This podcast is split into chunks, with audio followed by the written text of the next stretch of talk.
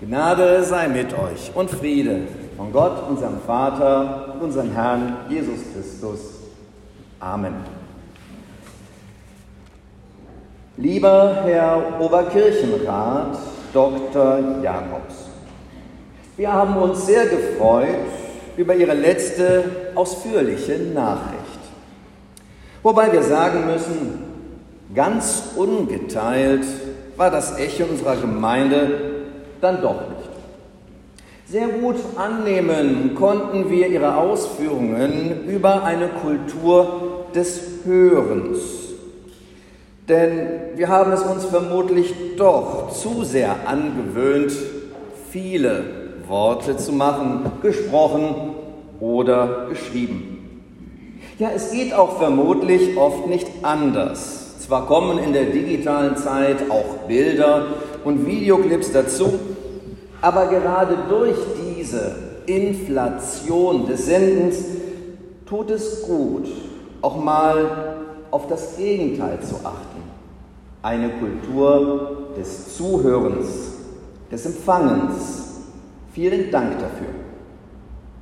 Etwas streng fanden wir Ihre Ausführungen zum Thema Besitz es klang fast so, als sei bei ihnen jeder Besitz gleich ein Raub. Es scheint uns doch, dass sie da etwas sehr rigide, um nicht zu sagen eine einseitige Haltung vertreten. Nicht, dass wir uns falsch verstehen. Wir stimmen durchaus zu. Das Eigentum verpflichtet. Gerade wenn man über Besitz verfügt, sollten eben auch die Nöte derjenigen im Blick bleiben, die aufgrund von fehlenden Ressourcen ausgeschlossen sind. Aber generelle Verurteilungen finden wir doch etwas fraglich, sehen aber durchaus ein, dass Glaube hier bei weitem mehr sein muss als ein Lippenbekenntnis, sondern dass Tun und praktische Früchte der Glaubensentscheidung eindeutig richtig und wichtig sind, aber da sind wir, glauben wir, auf einem guten Weg. Aber nun zu einem weiteren Thema. Denn es reicht uns nicht wirklich, gerade jetzt auch im Vorfeld des Reformationsfestes, ähm, uns darauf, darüber auszulassen, was wir alles nicht wünschen oder wogegen wir sind. Wer das tut, der müsse doch wenigstens ebenso genauso klar zum Ausdruck bringen, wofür wir stehen. Was ist es, was uns als Gemeinde einladend macht? Was können Menschen bei uns finden, das sie anspricht? Man könnte es auch so formulieren. Wie könnte es uns gelingen, zu überzeugen? Wie könnte es gehen, dass wir Halt und Orientierung geben? Wo werden wir als Gesprächspartner gebraucht und aufgesucht? Manchmal scheint es uns so, dass wir selbst immer wieder darauf hinweisen müssen, dass es uns noch gibt. Man scheint uns manchmal ein wenig zu vergessen. Und da reicht es aus, einfach zu sagen, na ja, es gibt uns halt so lange. Es ist eine Tradition. Wir stehen sozusagen als Gemeinde unter Denkmalschutz. Und die Bewahrung der Tradition würde uns allein schon einen überzeugenden Daseinsgrund geben. Aber reicht das? Reicht das uns?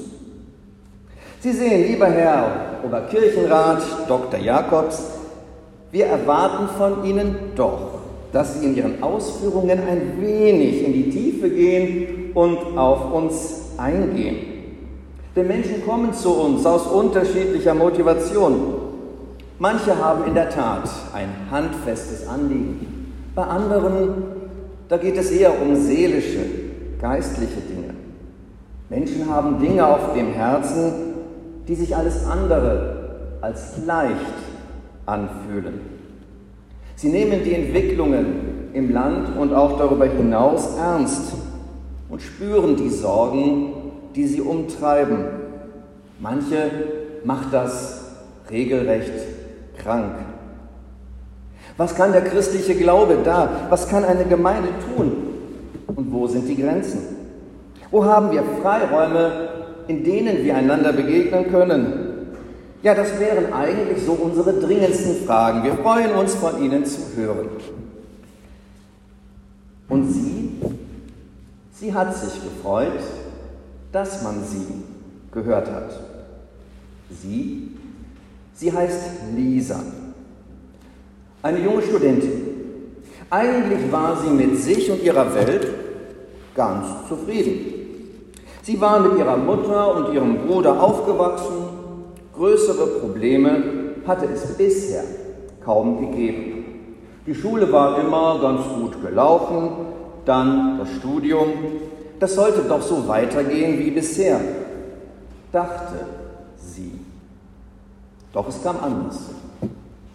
Der Wegzug von zu Hause, das Leben in einer fremden, großen Stadt, der Hörsaal, die Seminare, die Masse von Menschen, das unpersönliche Klima, der Unibetrieb, der irgendwie nie zur Ruhe zu kommen schien und sie immer mehr abhängte. Und dazu kam etwas, was sie vorher nicht kannte. Ein Gefühl der Unsicherheit. Ein beklemmendes Gefühl, das sie vor Prüfungen packte. Schlaflosigkeit, Nervosität, Herzklopfen. Am Anfang hatte sie sich mit großer Disziplin und Kraft dagegen gestemmt, sich gezwungen, weiter zu funktionieren, versucht, diese beklemmenden Gefühle wegzudrücken. Ihre Arbeiten durch Nachtschichten termingerecht und makellos abzuschließen, die Referate mit Fleiß so abzuliefern, dass sich die Ängste vor Versagen unterdrücken ließen. Doch je mehr sie sich anstrengte, je mehr Energie sie darauf setzte, den vielen Ansprüchen zu genügen, umso weniger gelang ihr. Es war wie ein Teufelskreis. Und jetzt saß sie da bei der Studentenpfarrerin. Fast war sie selbst ein wenig erstaunt, dass es so weit kommen musste.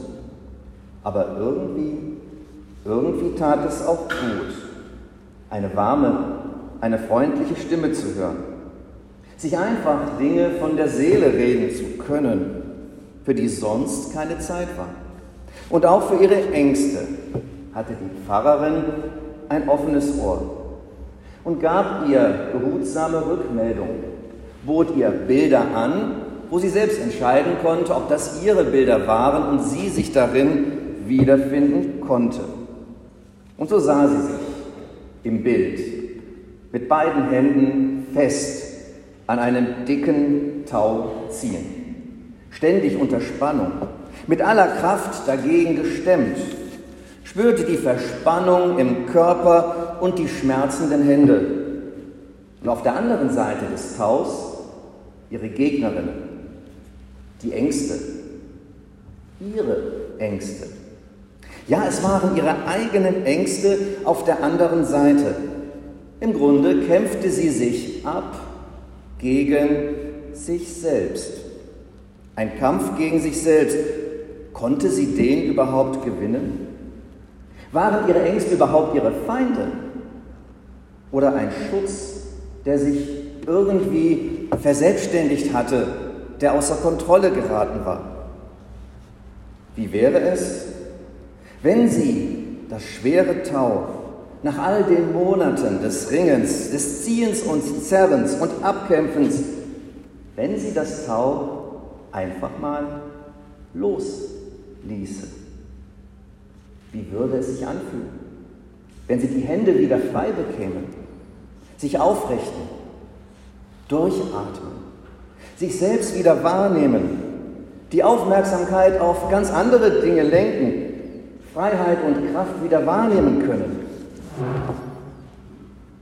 Die Pfarrerin, sie hatte sich freundlich verabschiedet, ihr einige Adressen von Beratungsstellen mitgegeben, sie eingeladen, gerne wiederzukommen. Und sie hatte mit ihr ein Gebet gesprochen, dessen Worte angenehm nachklangen. Worte wie ein Zitat aus einem Prophetenwort, das sagte, das geknickte Rohr wird er nicht zerbrechen und den glimmenden Docht wird er nicht auslöschen.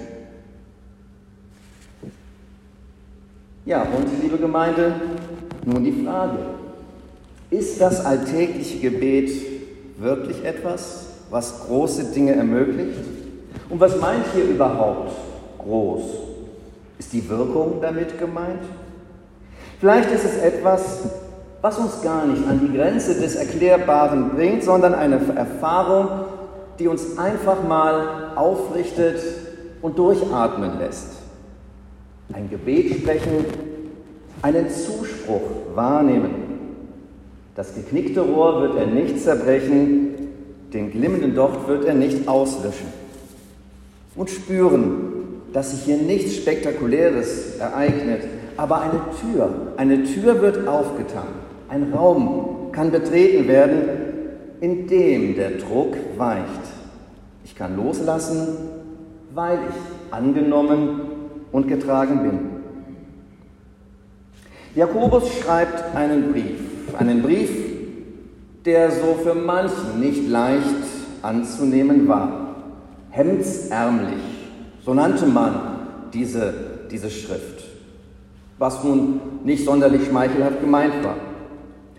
Aber andere sagten, es ist im Grunde genommen eine eher locker zusammengestellte Sammlung von Sprüchen ohne rote Faden. Das war schon eher argwöhnisch und stammt von prominenten Menschen wie Martin Luther.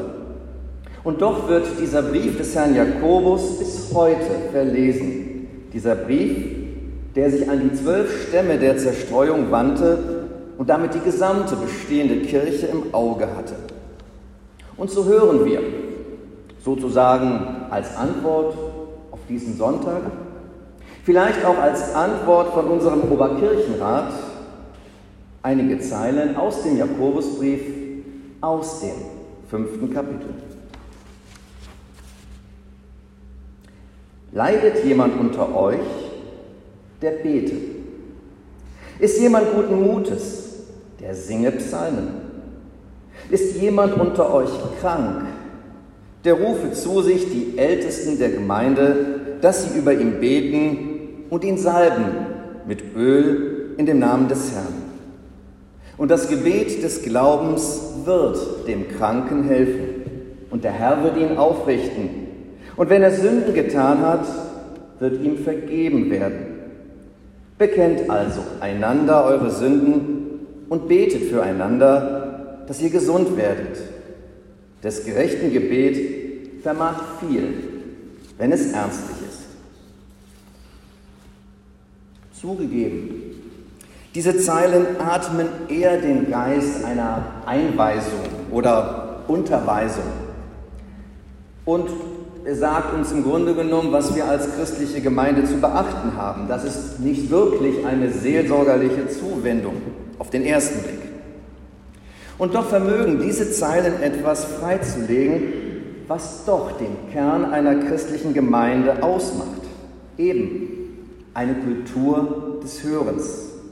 Wie zum Beispiel auf die Verheißungen des alten Bundes, auf Prophetenworte wie die des Jesaja.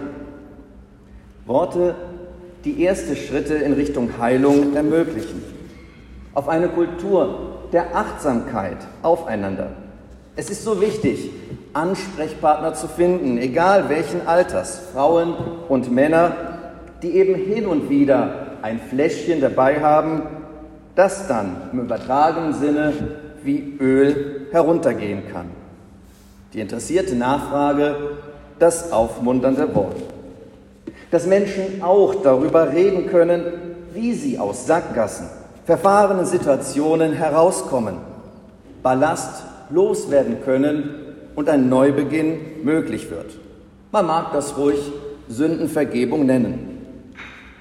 Aber auch davon zu singen in Psalmen und Liedern, wenn sie fröhlich sind und andere damit anstecken, in dieser Hinsicht ist diese Gemeinde hier außerordentlich gut. Eine Kultur des Gebets.